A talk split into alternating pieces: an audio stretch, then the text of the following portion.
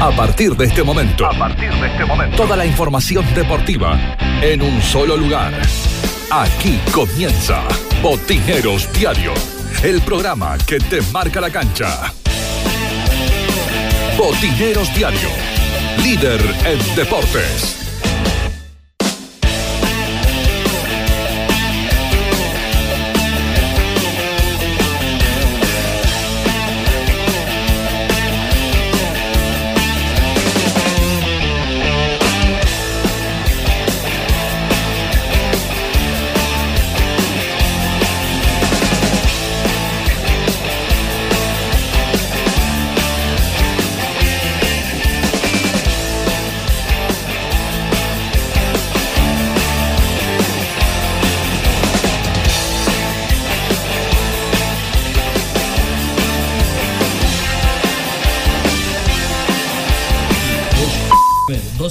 Pesos, redondeando, es lo que salió en total la, participación. Eh, había un compromiso del Estado de aportar 8 millones. Claro. Eh, eh, ¿Se cumplió con ese compromiso del Estado? Eran 8 cuotas. 8 cuotas de un millón. Exacto, y hasta el momento hemos cobrado 5 cuotas. Solamente 5 cuotas. Así es. Nosotros no hemos dejado de entregar dinero durante estos tres meses, a lo, ir haciendo adelantos. Ah. Sobre las necesidades eventuales de cada uno, siempre estamos al lado de ellos, hago el esfuerzo de mío personal, de mi negocio, de mi empresa, como de mis pares dirigenciales. Así que por eso es que yo decía que hemos hecho un buen trabajo estos tres meses para poder eh, estar con los chicos, con ellos y que no, se vuelva a ir. Eh, se vuelva a tornar tedioso y engorroso el tema de las redes sociales, que la verdad que es difícil y, no me gusta, creo que a nadie le gusta. seguro. O, sea, Diego, que cuando reciban las últimas tres cuotas, con ese dinero eh, Ateneo va a saldar toda deuda que dejó la participación en la Liga 1. Claro, nosotros hemos hecho nuestro presupuesto en base al, compromiso por parte de deportes y, a nuestras gestiones que son de diversos sponsors, como expliqué recién. Eh, y vamos a quedar eh, sin ninguna deuda. De hecho, podría haber quedado un saldo a favor pero tenemos una multa de 120 mil pesos por no haber viajado a, a Neuquén, jugar contra Gigante del Sur. 120 mil pesos fue la deuda. Sí, la verdad que fue una caricia. Más a Catamarca, ¿no? Y la verdad que a mí me molestaba, la primera parte que me molestó sí. fue de que él decía que nos había quedado grande a la 2. ¿Y por qué volvió a dirigir la 1? No creo que haya querido volver a un lugar donde te tratan mal o no te pagan o yo creo que se equivocó, eh, él es muy temperamental. Yo creo que soy el doble temperamental con él, pero me, he, sido un profesional. Nunca le contestaste, ¿no? A, las críticas de, Silva. No, no, incluso hemos recibido muchas críticas de Buenos Aires, que ese mismo día lo tendríamos que haber despedido. Eh, y aún así nosotros eh, hicimos silencio una vez más. ¿Por qué lo iban a despedir?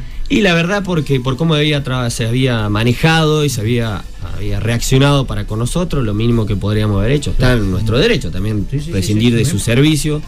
Pero la verdad que nosotros veníamos en plena tormenta y sumar un rayo más a la tormenta no, no servía. Creo que convivimos como profesionales. Eh, para mí obviamente hay una relación totalmente rota, pero creo que reaccioné con altura. Y la única forma que tengo que hacer es trabajar y pagar con sus compromisos que ellos están reclamando lo que les corresponde. Diego, siendo un programa de televisión uno puede observar el rostro de la persona que en el momento está hablando. Eh, siendo radio, lo principal es la voz. Y se te nota en el tono de tu voz angustia por toda esta situación. Angustia por todo el sacrificio, angustia por todo lo que quedó. ¿Qué nos puedes decir? Y la verdad que son 15 años. 15 años de trabajo. Y un sueño llegar con un club de barrio a primera y, tener este desenlace es delicado. Pero bueno, creo que soy una persona fuerte, tengo mucho carácter y, y este es como un desafío, es como una nueva, sí, a ver, acá tengo que estar más que nunca. Y como le dije, somos una subcomisión grande, con muchas ganas. Estamos hablando con Diego Alejandro K. Bueno, por acá estamos. ¿Cómo les va? ¿Cómo andan? Muy, pero muy buenas noches. Bienvenidos a todos. Eh, refrescábamos la nota que le realizamos anoche aquí en el estudio mayor de la radio a Diego Alejandro Castro, manager de Ateneo Mariano Moreno Voley. Eh, el hombre se mantuvo en silencio durante cinco meses, sin hacer ningún tipo de declaraciones. Y ayer habló, eh, ayer habló y dijo muchas cosas. porque durante cinco meses se, se, guardó muchas cosas y bueno, hasta que llegó el día de, volver a hacer declaraciones.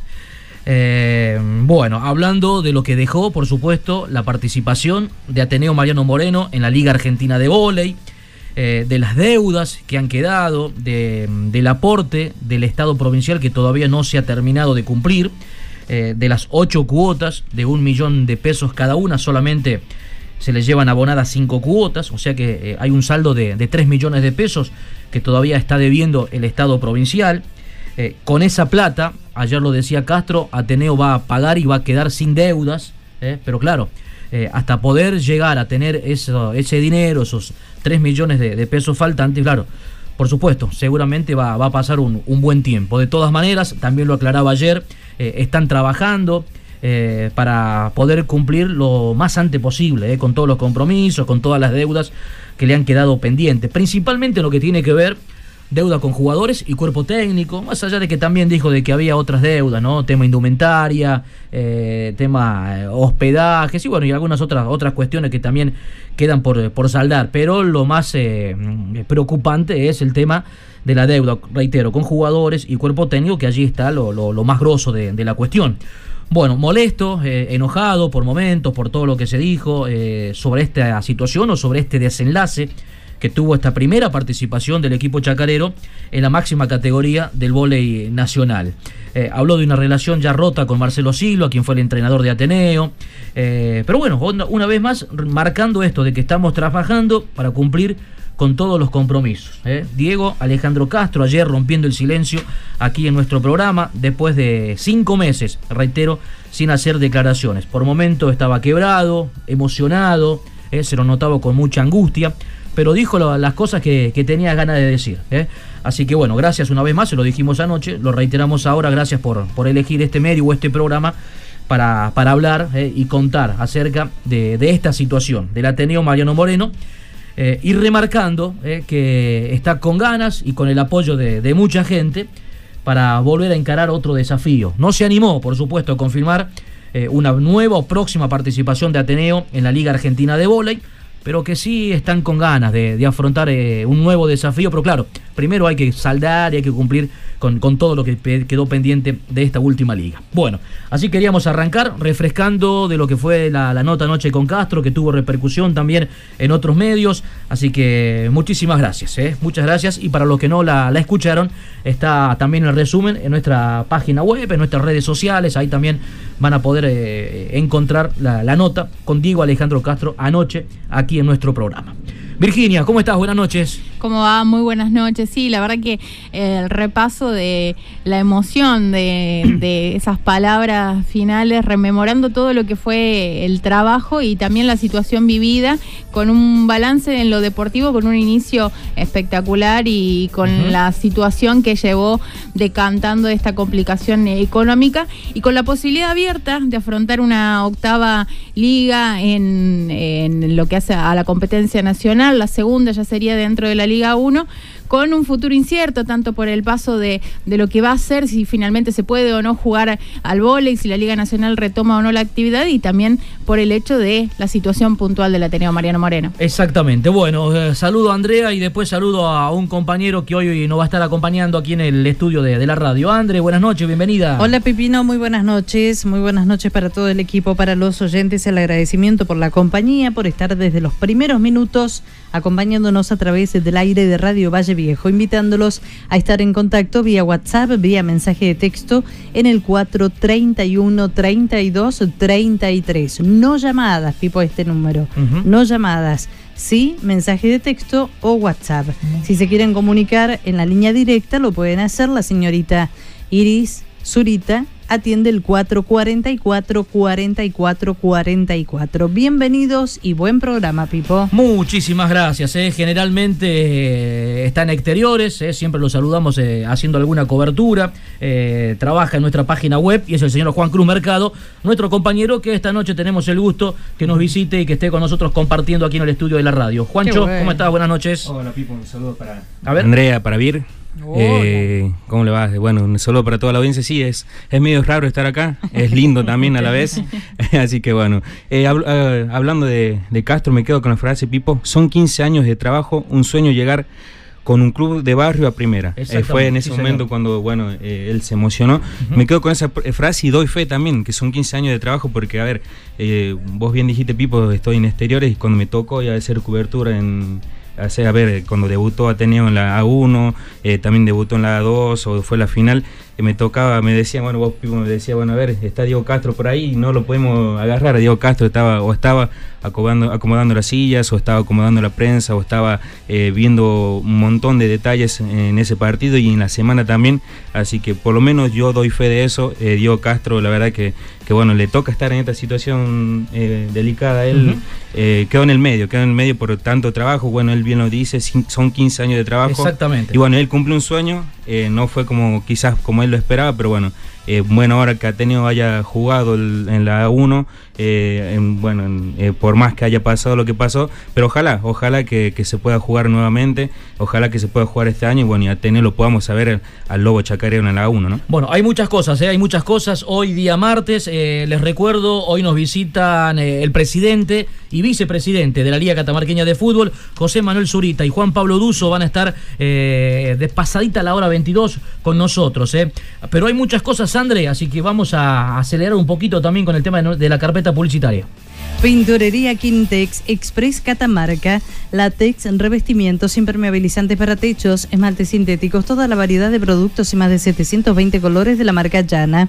Horario de atención, Casa Central, Avenida Humada y Barrojas Esquina Sánchez Oviedo de lunes a viernes de 8 a 16, los sábados de 8.30 a 12.30, sucursal Valle Viejo, Avenida Presidente Castillo Centro Comercial de lunes a viernes de 9 a 13 y de 16.30 a 20.30, sábados de 9 a 13. Bueno, ¿quiénes están con una situación angustiante, ya hace casi seis meses que están sin actividad por el tema de la pandemia, la cuarentena, eh, pero vienen solicitando ya desde hace tiempo que se vuelva a habilitar la, actividad es la gente ligada al turf aquí en la provincia de Catamarca, eh, como ellos mismos se autodenominan los eh, burreros. así que por eso vamos a hablar con Aníbal Torres, él es jockey y además organizador de, eventos de turf aquí en nuestra provincia. Aníbal, ¿cómo estás? Buenas noches.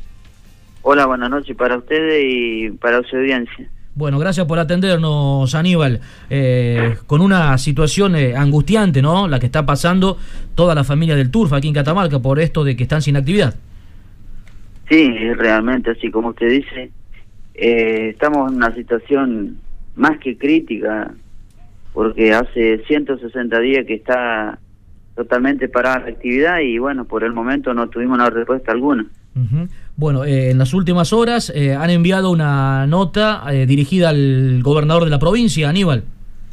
Sí, así como dice, ayer se presentó una nota dirigida pura y exclusivamente al señor gobernador de la provincia y, bueno, expresándole y pidiéndole que, que más que nada que aporte su granito de arena, ya que tuvimos la, la visita de, de, la gente de seguridad y bueno, como le digo, no, no tuvimos ninguna respuesta todavía, por eso se, se hizo la carta dirigida al señor gobernador.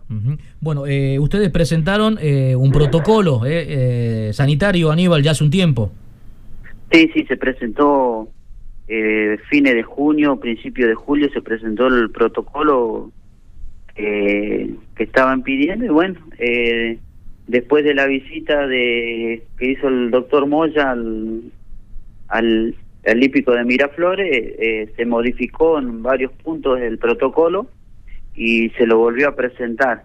Mm. Y bueno, como le digo, por el momento la gente de salud eh, no, no, no tenía conocimiento del protocolo porque eh, desde seguridad tenían que haber pasado el, protocolo para que también sea revisado por la gente de salud. O sea que eh, están esperando respuesta por parte de, salud. Estamos esperando respuesta por, por ambos lados, ah. ¿no es cierto? Eh, porque no, como le digo, no, no, no llegó a salud el protocolo. Si bien hoy fue Javier Massa a salud a, presentar el protocolo, ellos le dijeron que no, que tendría que de seguridad quien pase el, el, protocolo actual que tienen ellos, mm. que se modificó para que ellos los, los, revisen, entonces conjuntamente dirían, darían una respuesta. Hola Aníbal, buenas noches.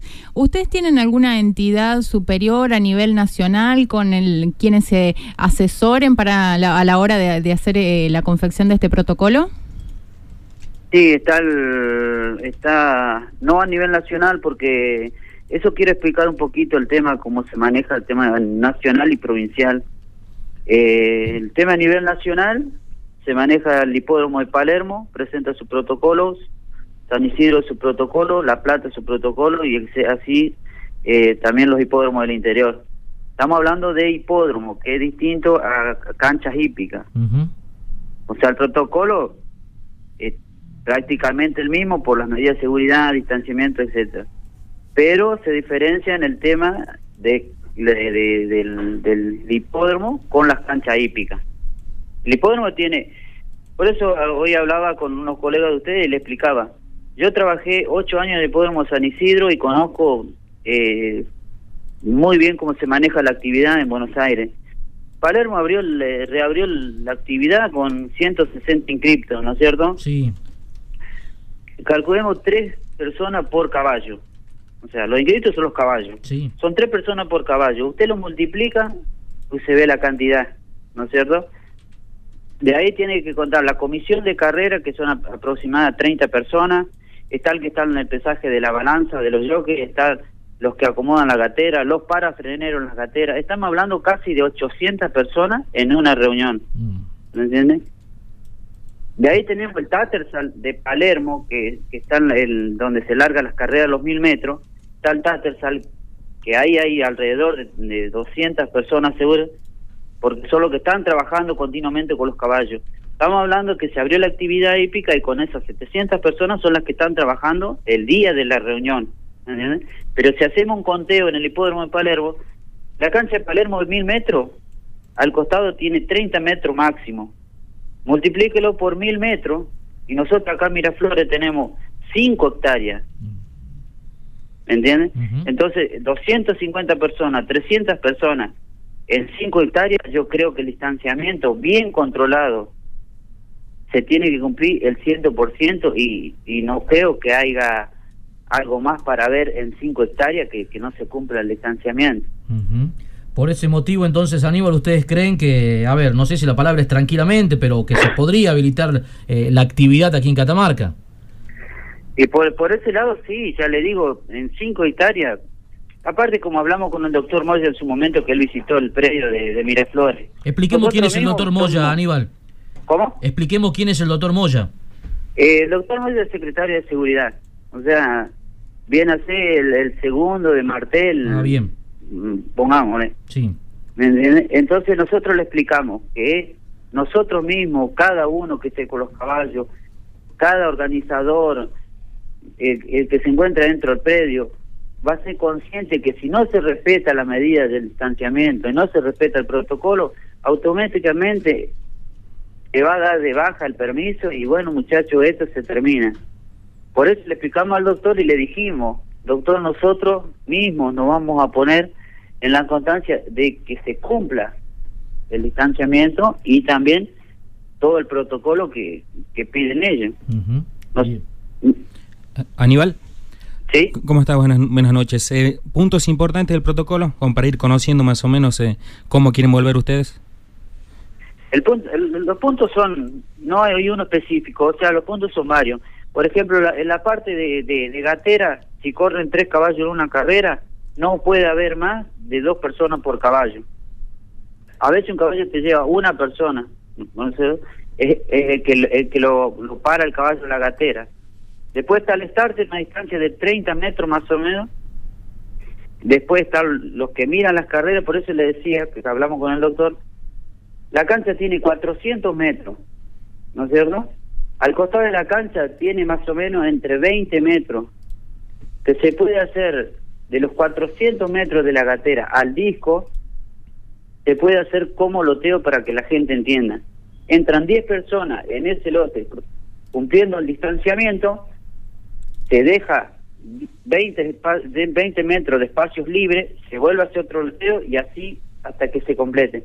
Después tiene la playa de estacionamiento, tiene la parte de los remates, la parte de, donde están los apostadores, que eso también se va a hacer todo como compartimento para que la gente no tenga ningún contacto, ¿me entienden?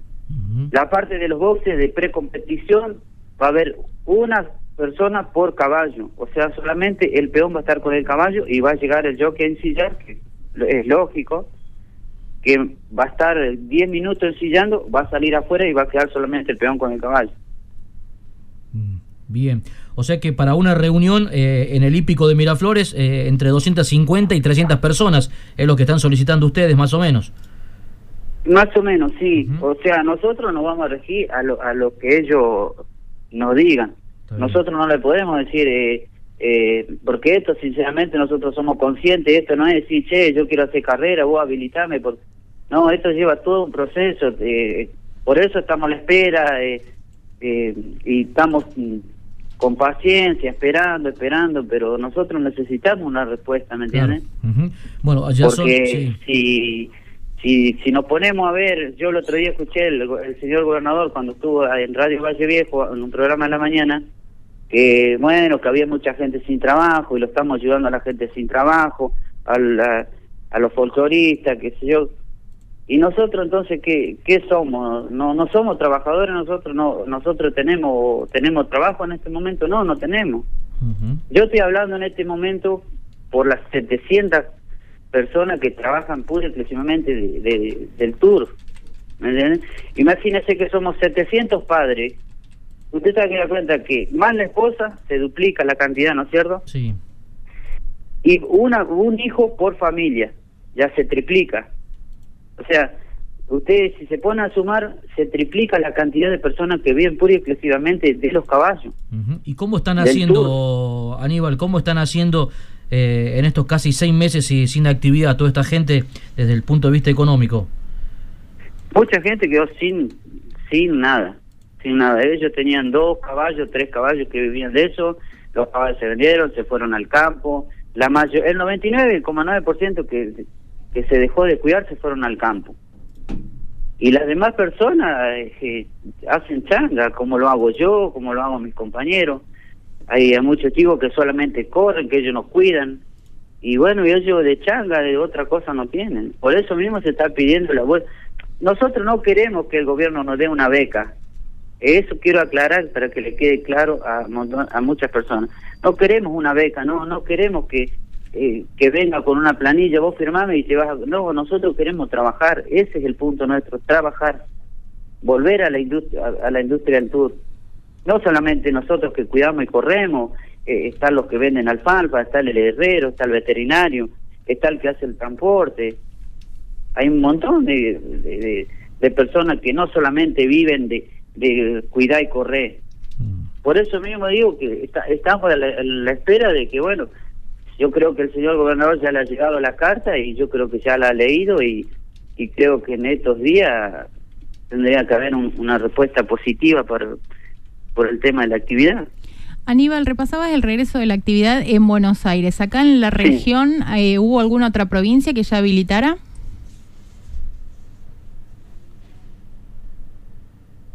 A ver, ¿se cortó la comunicación? Aníbal. Bueno, aparentemente sí. ¿eh? Estábamos hablando con Aníbal Torres, eh, jockey y organizador de eventos de, Turf aquí en Catamarca. Aníbal, ¿estás por ahí? No, no. Vamos a ver si podemos eh, recuperar la comunicación. Aprovechamos, André, y avanzamos. Vamos. Corralón y Ferretería San Javier, un mundo de soluciones para tu casa o negocio. Todo lo que te imagines. Trabajamos bajo estricto protocolo de seguridad y limpieza para prevenir el coronavirus. Ahora en Valle Viejo, Eulalia Ares de Vildosa, esquina Ramírez de Velasco, Corralón, San Javier. Aníbal Torres, eh, como decíamos, hablando, contando acerca de la difícil situación por la cual está pasando toda la familia del Turf aquí en la provincia de Catamarca. Ahora te recuperamos de nuevo, Aníbal. ¿Me escuchás bien? Sí. Ahora sí. Sí, sí, ahí lo escucho bien. Bien, Aníbal, te consultaba por eh, si hay alguna otra provincia en la región que ya tenga habilitada la actividad del turf. Bueno, eh, ya corrió Villa María en Córdoba, eh, corrió Río Cuarto, Tucumán tuvo una reunión hace más o menos unos, unos 25 días más o menos. Bueno, por, lo que todos conocemos, yo creo que por eso no vuelve todavía Tucumán a la actividad, pero ellos tuvieron su, su oportunidad se cumplió el protocolo, lo cumplieron a rajatabla y, y bueno, por la cantidad de casos que hubo, yo creo que fue uno de los motivos que se paró un poquito la actividad. Bien. ¿Hasta cuándo van a esperar una, una respuesta, Aníbal? Porque ustedes también en algún momento hasta realizaron una manifestación frente a Casa de Gobierno, ¿no? Sí, nosotros hicimos la manifestación eh, pacífica, porque nosotros, como yo le explico, nosotros somos todos familia. Aquí no hay ningún sindicalista, eh, no hay ninguna bandera política, no hay nadie. Aquí somos todos familia y, y por eso fuimos pacíficamente y, voy, si tendremos que y vamos a ir pacíficamente. Nosotros no somos por personas violentas y, y, tenemos que esperar, eh, qué sé una semana más y, y ver qué, qué es lo que, que ellos dictaminen porque sinceramente cada vez se está poniendo más pesado esto y, y ya le digo, no le hablo solamente por mí, sino por la cantidad de personas que hay en el interior también de, de la provincia. Claro, seguro, bien. Bueno, Aníbal, eh, ¿cómo, ¿cómo es el procedimiento? ¿Cómo se hace cuando uno le deja una carta dirigida al gobernador de la provincia? ¿Qué, qué le contestan? ¿Que, ¿Que se van a comunicar con ustedes o que tienen que volver a buscar la respuesta? ¿Qué, ¿Cómo es, es el tema? No, es como, es como en todo momento, como pasa, eh, como pasa siempre eh, cuando vos buscar trabajo te dicen, bueno, déjame tu currículum y después te llamo. Y si vos no volvés a preguntar, yo de esos llamados que varias veces pedí trabajo, no no no he recibido ningún. Así que hay muchas cosas que por ahí, perdón, escapan a la a los conocimientos de, de las personas que están en seguridad, que están en salud, el, la, industria del tour no es todo vino, eh, timba y, y joda. No, no, es como yo digo, eh, los chicos ganan un partido de rugby, pero ¿cómo lo festejan? Y comamos un asado. Se gana un partido de fútbol y bueno, muchachos, nos juntemos como un asado. Y el burrero es lo mismo. El burrero no es eh, el último dejón del tarro del deporte. Nosotros estuvimos internados eh, por el círculo deportivo, es algo eh, muy lindo para nosotros ser reconocido, aunque sea con, con un papel que te firme y tiene tu nombre. Estos días atrás estuve en comunicación con el con chicos que estuvieron en la escuela de aprendiz conmigo, con cuidadores que eh, yo los conozco, con hijos de cuidadores, para ver si yo puedo para la provincia de Catamarca eh, rescatar algo, formar una sede, que tengamos representación a nivel nacional, que que si nos falta algo, eh, nos apoye Palermo, nos apoye San Isidro, la gremial de los jockeys, la gremial de variadores, que vienen a ser los peones, la gremial de los cuidadores. Nosotros tenemos un compañero, un, un colega que corre, que él tiene un chico que tiene que tiene problemas de salud y, y yo hablando le digo, Jorgito, le digo, yo a esto también lo hago, le digo, porque me gustaría que el hijo de él pueda viajar al, al Garrahan y mm. hacerse atender allá y, tener un poquito mejor calidad de vida. A eso, a eso quiero llegar yo, por eso estoy haciendo las tratativas, los chicos me están ayudando, me están guiando. ¿Para qué? Para que la, la, la marca tenga su, su representación. Bien. Eso es lo que yo quiero. Bien, Aníbal, eh, muchísimas gracias por, por atendernos, por contarnos acerca de esta difícil situación por la cual está atravesando toda la, gran familia del Turf aquí en la provincia de Catamarca y bueno, y esperando que, ojalá puedan tener una respuesta favorable. ¿eh? Un abrazo grande. Bueno, muchísimas gracias a ustedes por, por el, espacio, el espacio que nos dan y, y bueno, y agradecerles porque si no tenemos el apoyo de ustedes, nosotros no, no, no estamos escuchados. Muchísimas gracias. Un abrazo grande, muchas gracias. ¿eh? La palabra de Aníbal Torres, referente que tiene el Turf aquí en Catamarca. Botineros Diario, el programa que te marca la cancha. Botineros Diario. Volvimos y estamos listos para volver a vernos en Autovía. Accede a tu nuevo gol por 870 mil pesos. Patentado con entrega inmediata, unidades limitadas. Acércate o llamanos en el horario de 10 a 18 horas, administración y postventa de 10 a 16, ingresa a www.autoviasa.com.ar. Bueno, eh, difícil, ¿eh? Difícil la, situación. Eh. Ojalá que pronto se pueda tener una respuesta, ¿eh? una respuesta que la gente del Tour, insisto, viene esperando ya desde hace bastante tiempo. Pura Química, productos y artículos de limpieza para el hogar y automotor como instituciones, sueltos y envasados. Pura Química, Avenida Presidente Castillo, esquina Joaquín Acuña, frente al edificio de la Municipalidad de Valle Viejo. Bueno, vamos a seguir dentro del bloque del Polideportivo. En un ratito saludamos a un profesor que con su escuela están de aniversario. Visión Indumentaria, toda la indumentaria deportiva de Catamarca. Hacemos tu presupuesto, la mejor calidad, el mejor precio y entrega inmediata. Visión Indumentaria, General Navarro 925 Facebook. Visión Indumentaria, teléfono 383 40 3010 horario de 8 a 18 horas. Vamos a saludarlo al profesor Eduardo Montoya. Él está al frente de la Escuela Municipal de Karate de la localidad de Icaño. Profesor Montoya, ¿cómo le va? Buenas noches. ¿Qué tal? Buenas noches. Un gusto, ¿cómo están ustedes? Bien, todo muy bien, profesor, gracias por, eh, por atendernos, eh, molestándolo nosotros eh, en esta fecha especial. ¿Son 24 años que está cumpliendo la, Escuela de Karate de Caño? Sí, así es. Antes que nada, ninguna molestia.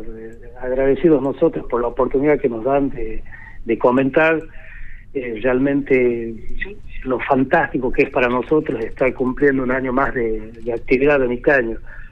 Eh, realmente hemos pasado por situaciones este, muy muy lindas, eh, experiencias realmente inolvidables que hemos tenido a lo largo de estos años, experiencias malas también, como en todo, ¿no? Eh, pero rescatamos siempre las buenas experiencias, haber aprendido y seguir aprendiendo constantemente de todos nuestros alumnos, porque yo digo que el día que que podamos que perdamos la capacidad de aprender nuestros alumnos eh, tenemos que quedarnos en la casa eh, esto es un ida y vuelta constante eh, enseñar y aprender ¿Cómo, ¿Cómo nació, profe, esta historia? Allá por en 1996 fue. En 1996, claro. primero de septiembre de 1996, yo me, soy oriundo de Icaño, nací, crecí en Icaño, eh, me fui a la capital de Catamarca a estudiar y por circunstancias de la vida, mi, madre tuvo un accidente doméstico, eh, yo era el menor de la familia, mis hermanos, el, el que estaba soltero, entonces este, con todo gusto volví a quedarme en mi casa para acompañar a mi madre, eh, que por suerte se recuperó con el tiempo, está muy bien. Y bueno, yo hace un par de años largo que, que practicaba karate y que enseñaba karate en Catamarca, en la Asociación Catamarqueña de Karate. Eh, yo comencé, comencé y continúo siendo alumno eh, de Sensei Juan Barrios. este, entonces decidí, decidí quedarme, eh, instalarme en Icaño nuevamente. Siempre fue la idea volver, decía algún día cuando me jubile de alguna actividad que haga, volveré a Icaño eh, a, disfrutar de, este hermoso lugar, de, este pueblo tan lindo, tan, tan caro a mis afectos. Y bueno, decidí instalarme y me quedé, me quedé y obviamente no me voy más de acá. Eh, y estamos, estamos en la lucha permanente. Eh, en un principio empecé a enseñar en el salón de la escuela secundaria, que la directora en ese momento gentilmente me, me cedía el salón de la escuela y con los chicos hacíamos un aporte a la cooperadora de la escuela, un aporte mensual.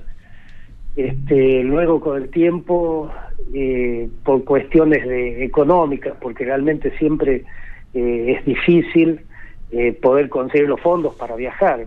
nosotros, afortunadamente, siempre hemos podido viajar y, gracias a mucho esfuerzo, mucho trabajo. Hoy en día, al ser escuela municipal, porque yo acordé con la municipalidad de Caño, eh, para poder este poder viajar con los chicos, de que ellos se hicieran cargo de, los costos y, entonces solo cobro, yo, nunca cobré absolutamente nada por, por enseñar karate y no quiero hacerlo. No digo que esté mal o que esté bien, no sé, es mi, es mi idea de trabajo, yo lo hago de esa manera. Eh, nosotros, como te decía, no, nos costó mucho en, en, un principio, por eso pasamos a ser escuela municipal, porque eh, con mis exalumnos, eh, da muchos de ellos que tienen hijos, que, que sus hijos están entrenando conmigo hoy en día.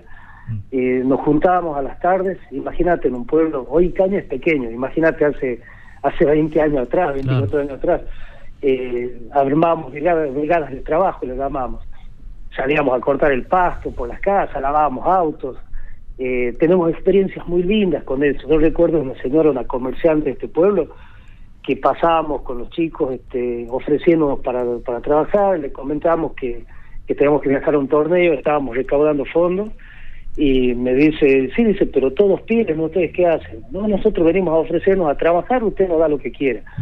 Y nos dice, nos dice, ¿me puede lavar el vehículo? Sí, por supuesto. Y nos dio una propina muy suculenta para la época, porque porque realmente nosotros teníamos que haber lavado muchos vehículos para conseguir la propina que ella nos dio, eh, dándole valor a la tarea que estábamos haciendo con los chicos, porque todos piden, pero ustedes vienen a ofrecerse a trabajar y así infinidades de, anécdotas muy lindas de que, que pasamos y que seguimos pasando, que nos siguen pasando. Eh, hay chicos de este pueblo que, que nunca habían salido de Icaña y fueron a Mar del Plata a un torneo.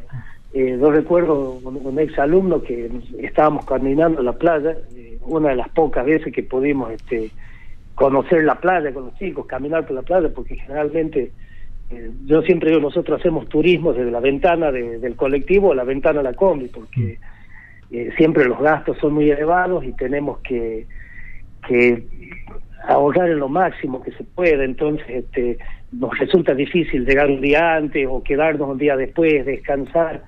Desde que somos escuela municipal, como te decía hace rato, eh, realmente tenemos un gran apoyo de parte del municipio y eso es innegable y entonces que nos ayuda a crecer mucho porque cuando tenés la, la tranquilidad de, de, que vos decís tengo que viajar el día 15 y tengo que estar un día o dos días y tengo que volver, necesito tanto para comida, tanto para el hospedaje y vos vas al municipio y el municipio te dice sí, acá está todo y realmente eso te da mucha tranquilidad para trabajar y los chicos este también trabajan, entrenan mucho más tranquilos y eh, descansamos bien, es otra la historia, es otra. Eh, entonces, siempre es muy bueno tener el apoyo. Y, ese chico, como te decía, ¿sabes? Eh, lo veía lo veía que levantaba arena y guardaba en el bolsillo y me acerqué y le digo eh, discúlpame pero ¿por qué guardas arena? no, dice que le quiero dar un recuerdo a mi mamá porque realmente no teníamos como para comprar nada de, de recuerdos o sea, así miles de anécdotas la verdad que que, nos den de, satisfacción con todo el camino andado y, y nos comprometen al camino que, nos queda por andar. Seguro, seguro que sí, profe, ¿eh? qué lindo, tantos recuerdos, tantas historias ¿eh? a lo largo de estos 24 eh, años de la escuela, ahora escuela municipal o de hace un tiempo, escuela municipal de karate en Icaño. Nosotros solamente, profe, eh, eh, saludarlo nuevamente, felicitarlo por todo el trabajo, por toda la tarea que viene realizando eh, y, vaya también el saludo a todos que han pasado y a todos los que están actualmente en la Escuela Municipal de, Karate allí de esta hermosa localidad del este como es, como es Icaño. Así que muchísimas gracias, profe, y felicitaciones por estos 24 años. No, el, agradecido, los agradecidos somos nosotros por darnos la oportunidad de, de dar a conocer parte de nuestra historia. Eh, en, una oportunidad también este Ricardo Gómez nos, colaboró cuando un alumno de nuestra escuela salió campeón panamericano de karate en, en, Chile, en el vecino país de Chile. Eh, Ricardo desinteresadamente también nos, dio una gran mano. Eh, tenemos nosotros en, nuestra, en nuestra escuela muchos logros nacionales, internacionales y ustedes siempre son parte de esto, eh, porque siempre nos ayudan a difundir, a difundir nuestra actividad. Así que, te reitero, los agradecidos somos nosotros, eh, por todos los chicos que estuvieron, todos los chicos que están, los que van a venir, a los padres de los chicos, eh, a los tíos, a los amigos, a los primos, a todos, realmente los vecinos de Icaño, cada vez que nosotros nos movemos a competir, nos hacen sentir su apoyo, nunca nos sentimos solos cuando estamos lejos de nuestro pueblo y mira que que tenemos la, la, suerte eh, y el apoyo, como te decía, para viajar por todos lados, por todo el país. Eh, competimos mucho. Eh, nosotros desde nuestra, desde nuestra escuela de Micaño tenemos el, orgullo de decir que, que siempre hemos dejado a Catamarca muy bien representado, incluso a nuestro país muy bien representado. Tenemos el orgullo de tener El año pasado la banderada de los Juegos de Vista, de la delegación de los Juegos de Vista, eh, es, de nuestra escuela. Eh, tenemos una alumna que está dentro del programa YOG, que bueno, se suspendieron los, Juegos de, de, Dakar, pero para el año que viene tenemos el compromiso de los Juegos Sudamericanos de la Juventud.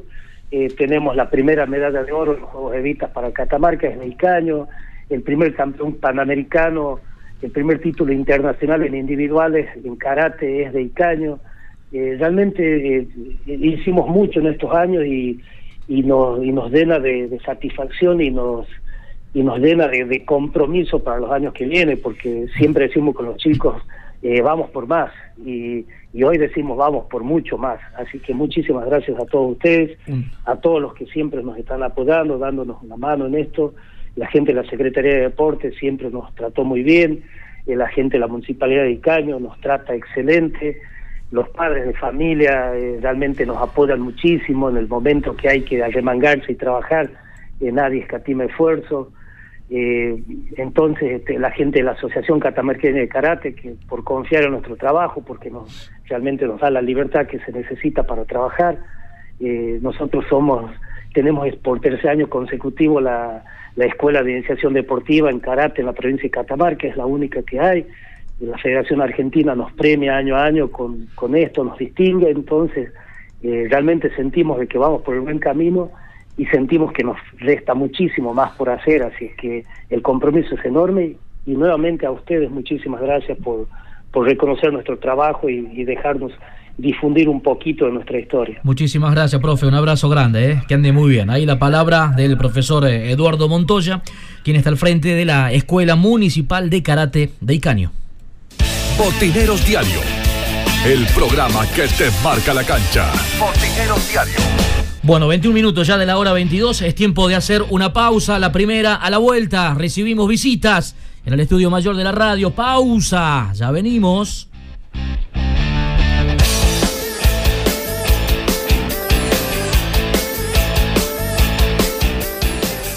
Ya volvemos con más Botineros Diario líder en deportes.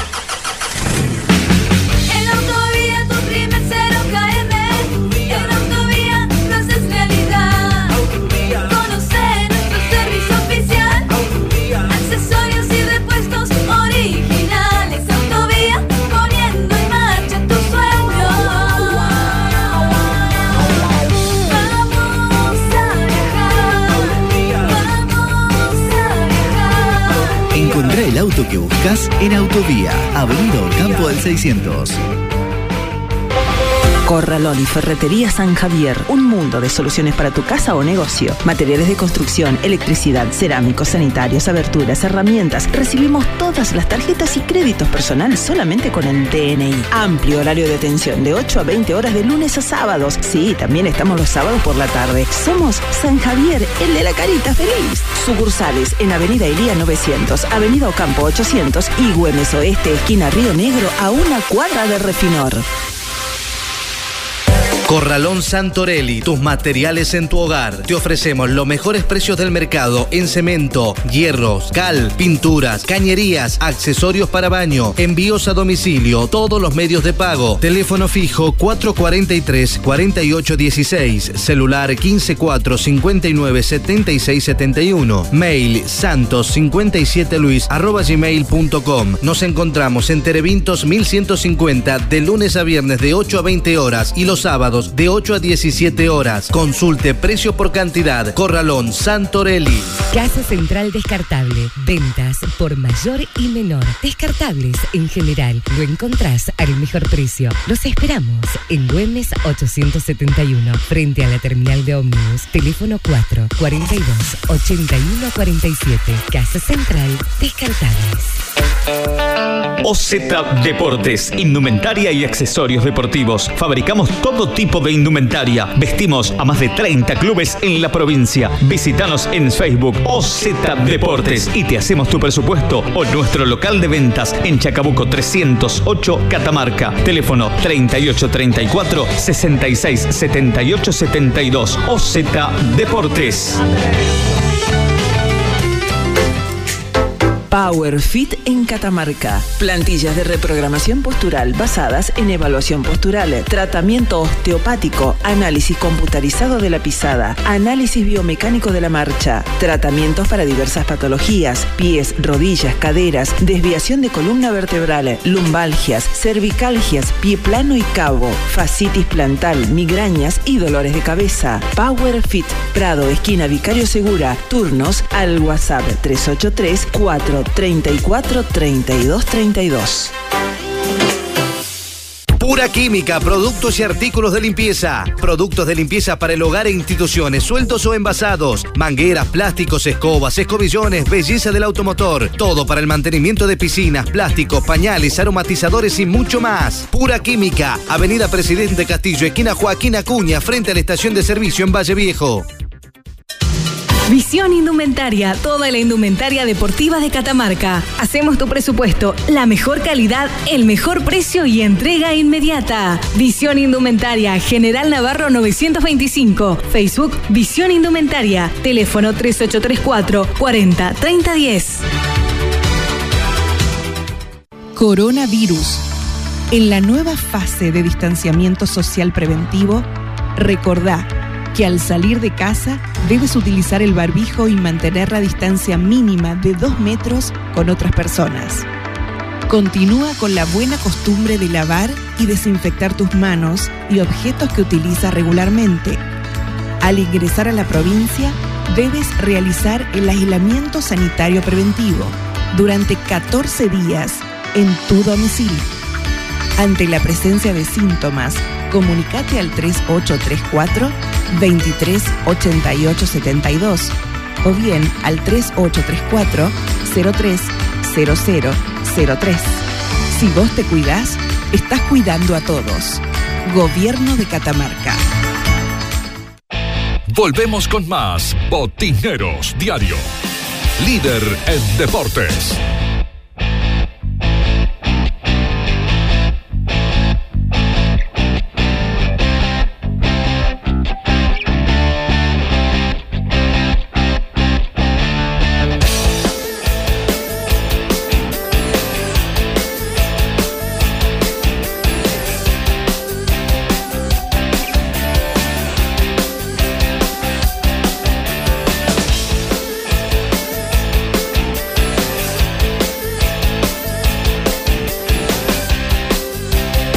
Bueno, estamos de vuelta, 27 minutos ya de la hora 22, hacemos un alto con la información deportiva en exteriores, servicio informativo de la radio, señor Adrián del Valle. Adrián, te escuchamos.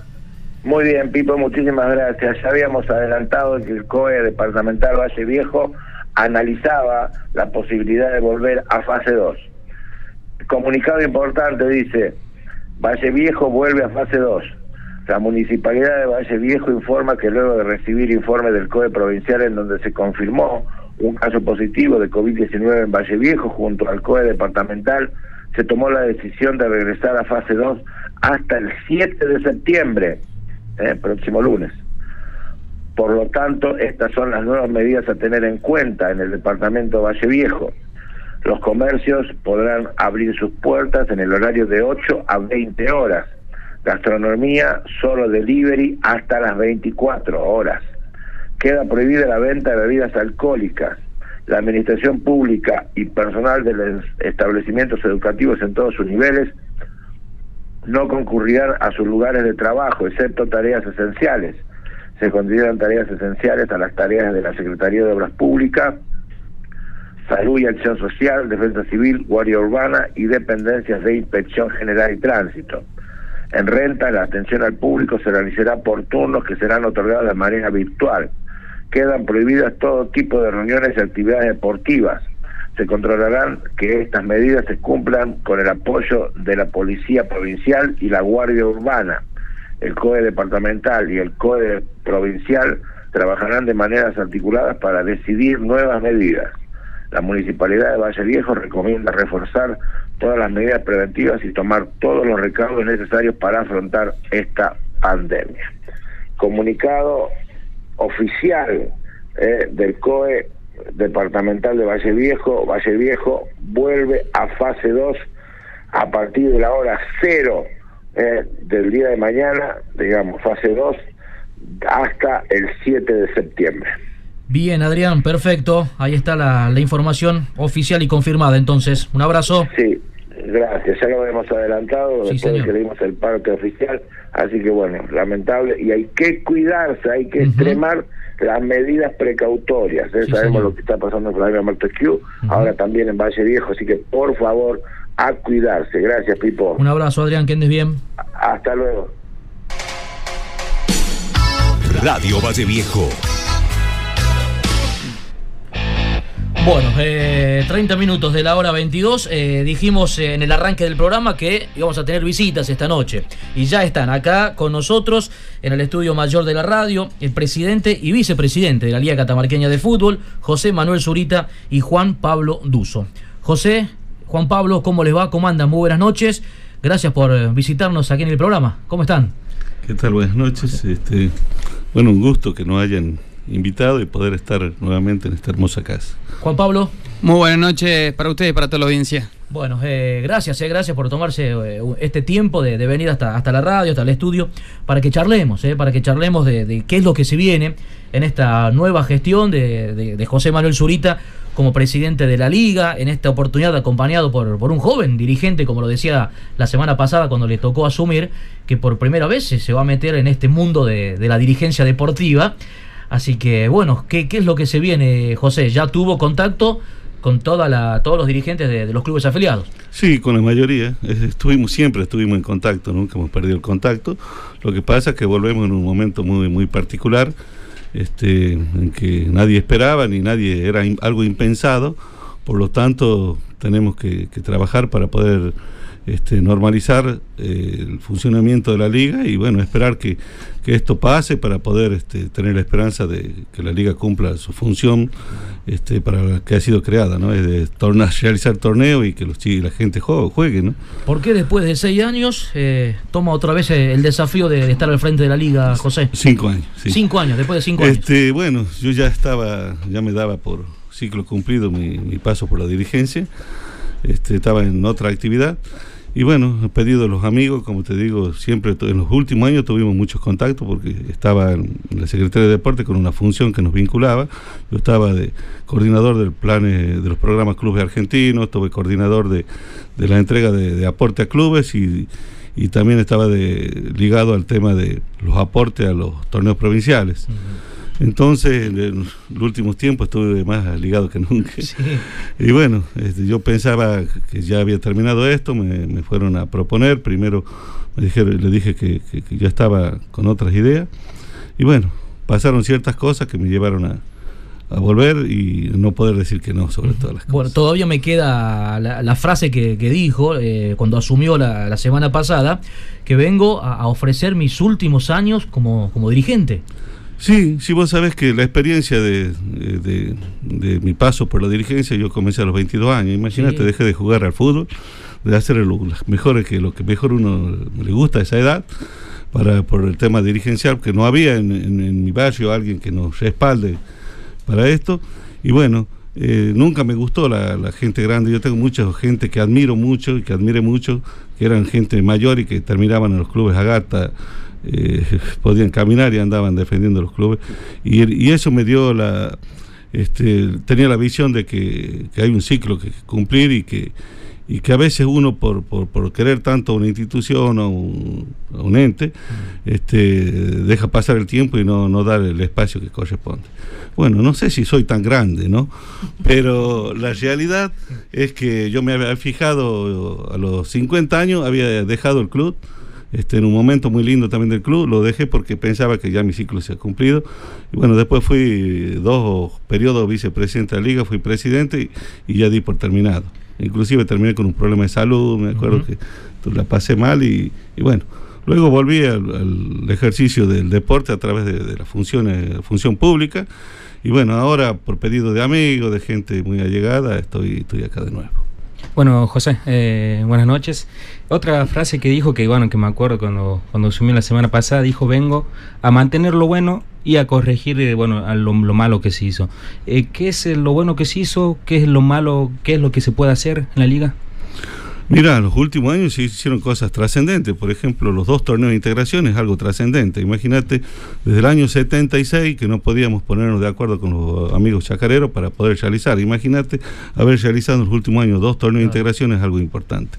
Haber este, consolidado el torneo de, de la división de ascenso es algo importante porque primero decíamos jugar con cinco clubes, un torneo realmente muy, muy monótono, muy, muy aburrido. Bueno, se agregaron dos clubes, terminó el último, el último año terminó siendo un torneo muy, este, muy agradable, este, muy competitivo, porque terminó con cuatro o cinco posibles eh, ascensos y bueno, fue algo realmente notable. Y bueno, y, el presidente anterior también que, participó en, los festejos del centenario de la liga, que fue un festejo muy, muy lindo. Entonces yo creo que, se avanzó de ciertas maneras en algunos temas que, anteriormente no se los podía sellar. Volviendo al tema de los años de, gestión, la dupla justamente que conforman tanto José como, Juan Pablo tiene esa mezcla de, experiencia y juventud. Esa era la idea también de, llegar eh, con estas dos personas de, tomando el cargo de, dentro de la liga. Mire, cuando, cuando a mí me, dijeron que si me buscaron para hacer, a mí me fueron a buscar, no tengo ese gran honor de decir, no anduve levantando la mano ofreciendo. Este, me fueron a buscar y cuando las dos, dos personas que este, yo la proponía para, para que sean y que no, no, no aceptaban, este, me dijeron, bueno, hace, busca uno o si no estaba. Yo tenía un proyecto con Juan Pablo para, para llevarlo al club. Y pensándolo bien, el proyecto de Juan Pablo era justo lo que la liga necesitaba. Entonces yo le fui a decir, Juan Pablo, quiero que vos seas el presidente de la liga. Y él me dijo, no, pará, vamos al revés, vamos al revés, le interesó todo el entusiasmo, la fuerza de la juventud, este, y entonces de ahí viene el tema. Y como la liga, como dijo un periodista, eh, eh, quizá vuelve solita porque no hay más, y no sé si no había más, pero este este, estas conversaciones me llevaron a esto, me llevaron a que vuelva y bueno, estamos muy, muy, esta pandemia me hizo este, renovar mi espíritu, mi, mis fuerzas para, para, para, Aparte estoy de salud muy bien, Está bien que, es el problema que tuve la vez pasada, terminé con algunos problemitas. este, y bueno, aparte, eh, la energía que me transmite el vicepresidente eh, me lleva a estar con todas las pilas de nuevo. La energía de, los jóvenes, eh, generalmente. 32 años, nos dijiste, Juan Pablo, que tenés. Sí, sí, así es, 32. 32 años. Bueno, nuevo en lo que es la, dirigencia deportiva. ¿Y quién es Juan Pablo Duso? Como para presentarte ante, ante la sociedad deportiva, sobre todo la futbolera de, la provincia de Catamarca. Bueno, Juan Pablo Duso es un, apasionado del, del fútbol, jugué de chico, me tocó jugar en clubes en Villa Cuba. Eh, con Landucci, con Andrés Donote Chazarreta, después jugué con él en, la Merced, todo lo que es la Liga Chacarera. Eh, bueno, después me tocó por, por, momentos de, formación este, académica irme a Córdoba, donde también jugué allá en la, Liga Interuniversitaria, digamos, siempre muy allego al fútbol. Siempre llegaba a mi casa después de la universidad y lo primero que hacía aprendía el televisor, me ponía a ver estudio de fútbol mientras comía, mientras me ponía este, a leer un poco. Eh, ¿Destacado en qué posición? Eh, no, atrás, central, acá en Catamarca jugué cuatro, este, pero siempre atrás, ningún lírico. este, así que bueno, nada, me, gusta, siempre me apasiona mucho el fútbol. Cuando volví acá, volví con un rol distinto, mucho tiempo me insumía la, función pública, había mucho que, hacer para, para modernizar, modernizar, el Estado en, en la provincia de Catamarca. Así que bueno, comenzó, mis amigos muchos seguían en Córdoba, con los que frecuentaba mucho ir a jugar al fútbol, así que fue disminuyendo, después tuve un paso medio fugaz acompañando a Chanquía este, como vocal suplente en, policial, o sea, siempre estuve relacionado al fútbol, siempre me gustó, así que yo creo que una de mis cartas presentaciones es que soy una apasionado del fútbol. ¿Cuál es tu profesión, Juan Pablo? Yo soy este, ingeniero en sistemas eh, y ahora estoy haciendo un, doctorado en política y gobierno. ¿Y estás eh, del equipo del gobierno de la provincia? Sí, sí, sí, estoy en el equipo del gobierno de la provincia. Bueno, ¿y no te interesó de entrar al desafío de ser presidente de la liga cuando te lo propuso el Tato? no, no, no, creo que hay, hay momentos donde, donde uno tiene que tener aplomo. Eh, esta situación yo creo que deja muy poco margen de error. Y, en eso nos tenemos que, apalancar en, personas como Tato, que tienen mucha trayectoria, mucha experiencia, y sí, nosotros la juventud entrar a sumar en estos proyectos eh, y bueno, comenzar a construir eh, con la gente que tiene experiencia y, ir aprendiendo hasta que, hasta que obviamente los jóvenes van en algún momento a ir tomando este, decisiones cada vez más importantes, pero es importante respetar ese proceso. Proyectos, ¿qué, ¿qué, es lo que se, se viene eh, en la Liga Catamarqueña, José? Bueno, este, lo primero queremos modernizar la liga, lo tenemos al ¿Qué significa, sí, sí, ¿qué, ¿qué, significa eso? A ver, eh, porque lo, lo, he leído en algún, en algún lado también. Modernizar la liga catamarqueña. Modernizar la liga, mira, cuando entramos a la liga, y quizás muchos clubes parece que entramos a un museo, parece que entramos a un museo porque realmente estamos los dirigentes, eh, sobre todo los que tenemos unos años, cuidamos la silla vieja, estamos cuidando qué sé yo, el grifo viejo, no, no queremos cambiarlo, no queremos... Y seguimos con la Olivetti, en la liga tenemos, venimos con muchos años, pobrecito Silva renegando que, que, el internet no lo tiene, que el fax no lo tenía. Bueno, entonces, eh, con, lo que conversamos él, con poner este, el, avance tecnológico, este, es importante y el avance este, humano que, a mí me dicen, todo el mundo me pide cambios y nosotros entendemos que el cambio no es este, cambiar, correr a la gente ni a los grandes hacerlo de lado. Entonces tenemos que crear una escuela de formación de dirigentes, que con eso vamos a hacer una apertura este, en las inferiores, que puedan concurrir delegados jóvenes, sacando el viejo reglamento que hay que esperar hasta los 21 años, no ser jugador, no a seguir yendo el, delegado viejo, digamos, el que viene yendo, no podemos obligarlo a los clubes que los cambien, pero sí vamos a este, implementar que vaya uno joven, una gente joven, para que lo acompañen y se formen. Y bueno, el tema de la mujer, que también nos pidieron la inserción de la mujer, ya se está dando con la participación del fútbol femenino el año pasado en la liga. Y bueno, así haremos en todos los órdenes. El gerente es un hombre que maneja la liga, ustedes lo conocen como yo, este, maneja la liga a la perfección pero es una persona mayor también que tiene que formar, tiene que tener formar a otros dirigentes, este, tendrá un subgerente que, conozca, conozca, los sistemas y puede, podamos aprovechar al máximo esas cosas.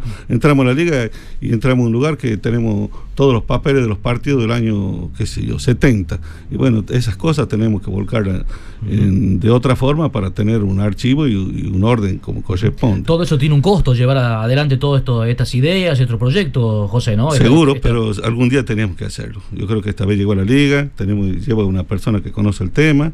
Este, queremos este, reconocer a la gente que está, y, pero tenemos también que comprometerlo que formemos nuevos dirigentes porque realmente no podemos este, eh, una vez que se enferma alguno, no hablemos de otra cosa, eh, tenemos que andar como si estuviéramos por descubrir América, no sabemos dónde encontramos las cosas. Eh, Juan Pablo, bueno, hablaba con la semana pasada, me comentabas, tema Wi-Fi, eso va a ser muy importante. Hablamos también, modo, modo un poco de risa también de la máquina, la máquina de escribir que sigo usando Adamo Rodríguez, bueno, eso también se va a reemplazar, me comentabas, ¿cómo sería el mecanismo para, bueno, para tener Wi-Fi e Internet en la liga? Bueno, ahí estamos viendo, estamos haciendo gestiones para que dentro de poco tiempo este, haya Internet por fibra óptica en la liga, para que medios como, como ustedes no tengan que andar este, con radioenlaces este, buscando la forma de, tener conectividad para poder este, hacer su trabajo. Así que, bueno, nada, el sistema Comet también nos parece muy interesante, digamos, poder implementarlo con todos los fichajes de todos los jugadores que estén cargados en, el Comet.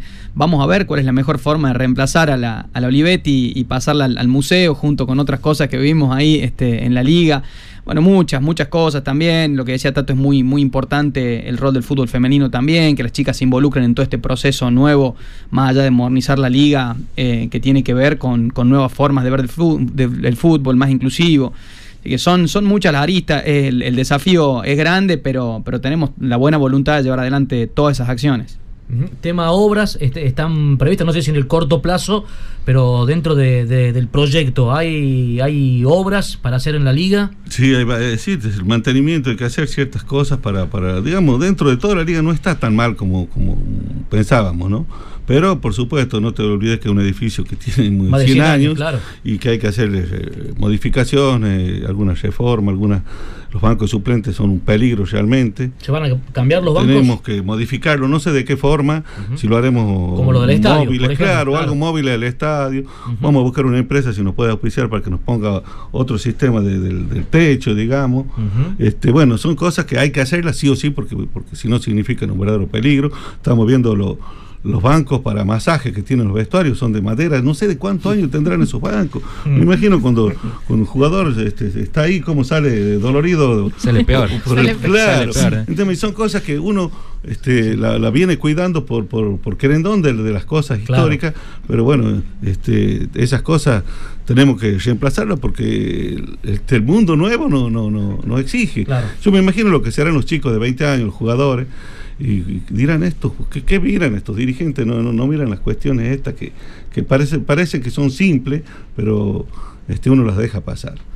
Y más allá de las cuestiones de, epidemiológicas de la pandemia, que seguramente van a ser las que eh, rijan los próximos tiempos, eh, la intención es poder realizar parte de estas obras antes de que reinicie la actividad. Este, ¿Se pueden concretar? Lo que pasa es que estamos en un momento que no sabemos dónde estamos parados.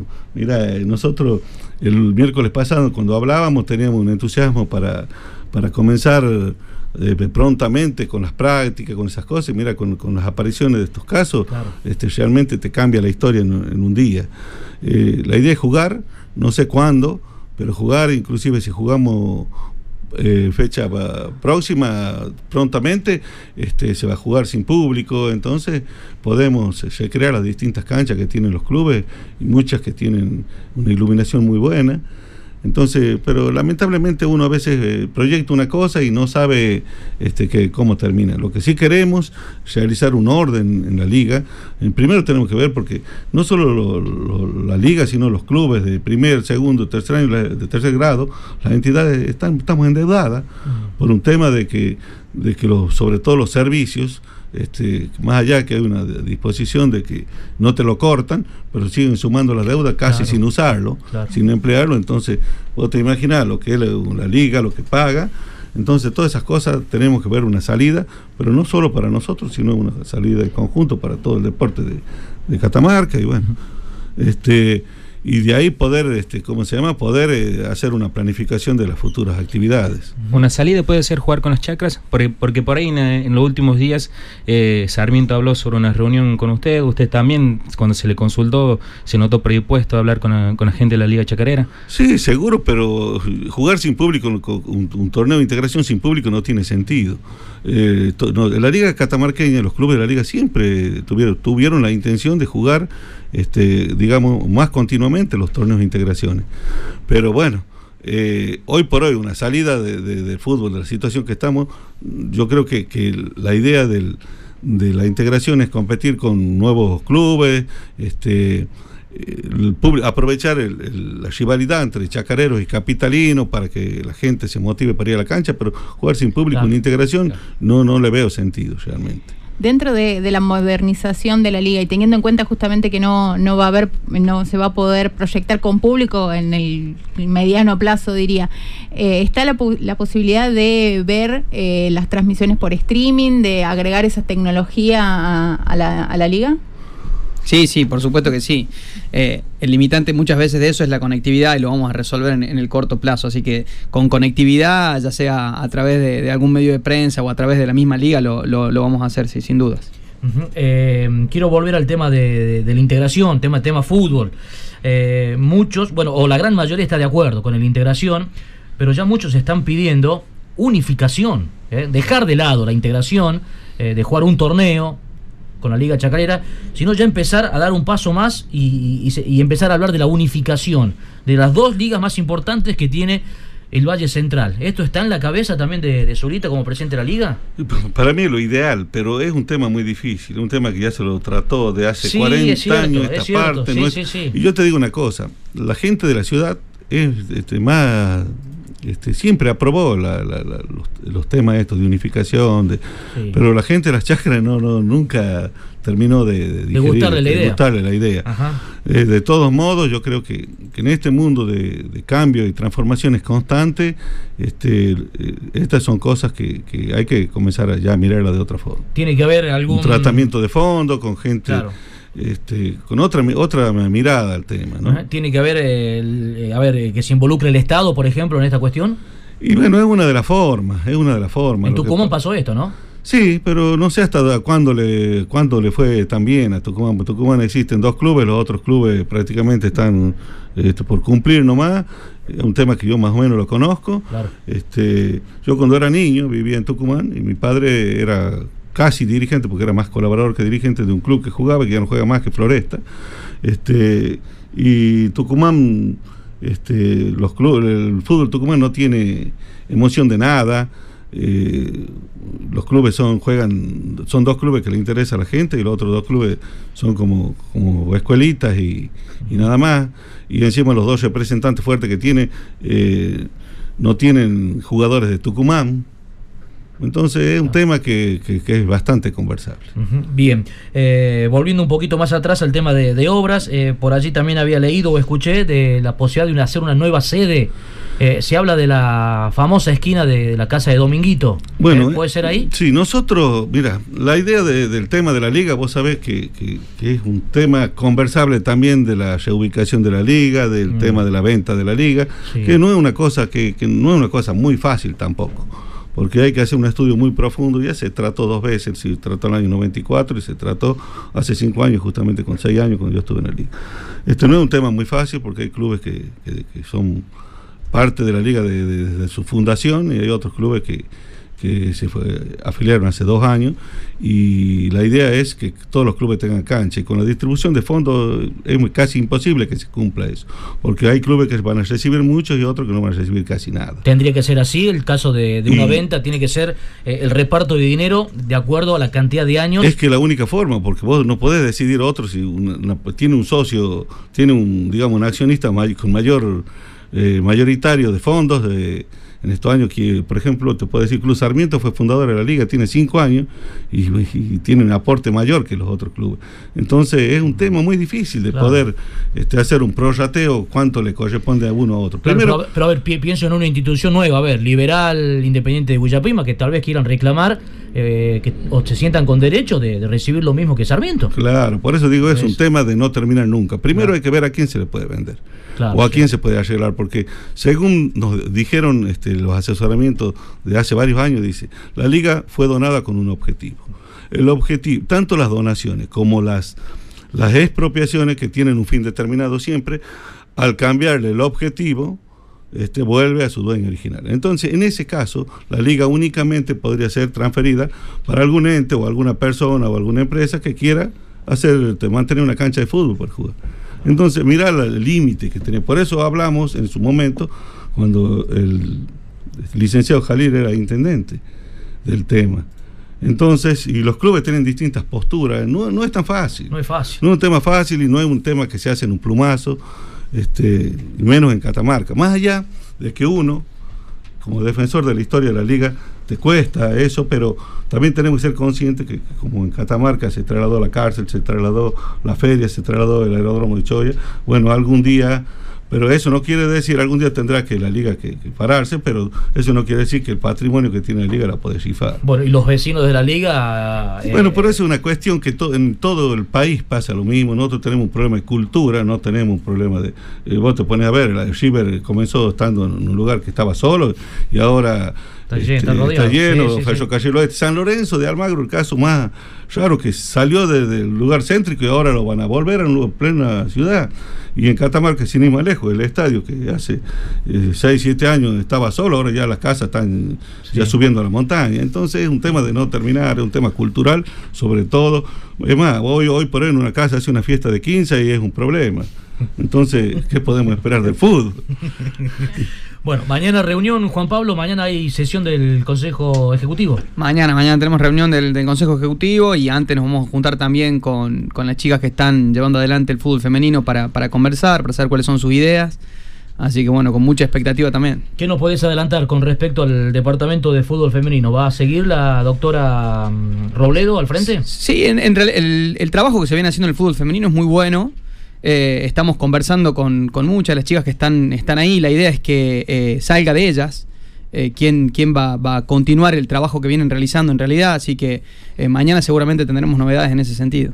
la doctora Jiménez va a integrar el cuadro directivo de la liga, va, va, a seguir. Sí, sí, nosotros, este, yo le, invité que, que, ella ocupe el cargo en la liga, porque más ella era, tenía ese, celo de decir, soy secretaria de deporte, medio que es medio incómodo, pero mm. yo creo que, que, la, que Catamarca y la Liga Catamarqueña tiene un espacio ganado en la AFA este, a través de su presencia y no es fácil. Ustedes saben bien ocupar un cargo que ella ocupó y tener los vínculos sobre todo que ella tienen. Yo le pedí que, nos acompañe, que va a ser un gran aporte para la liga y no solo para la liga, sino para el fútbol de Catamarca.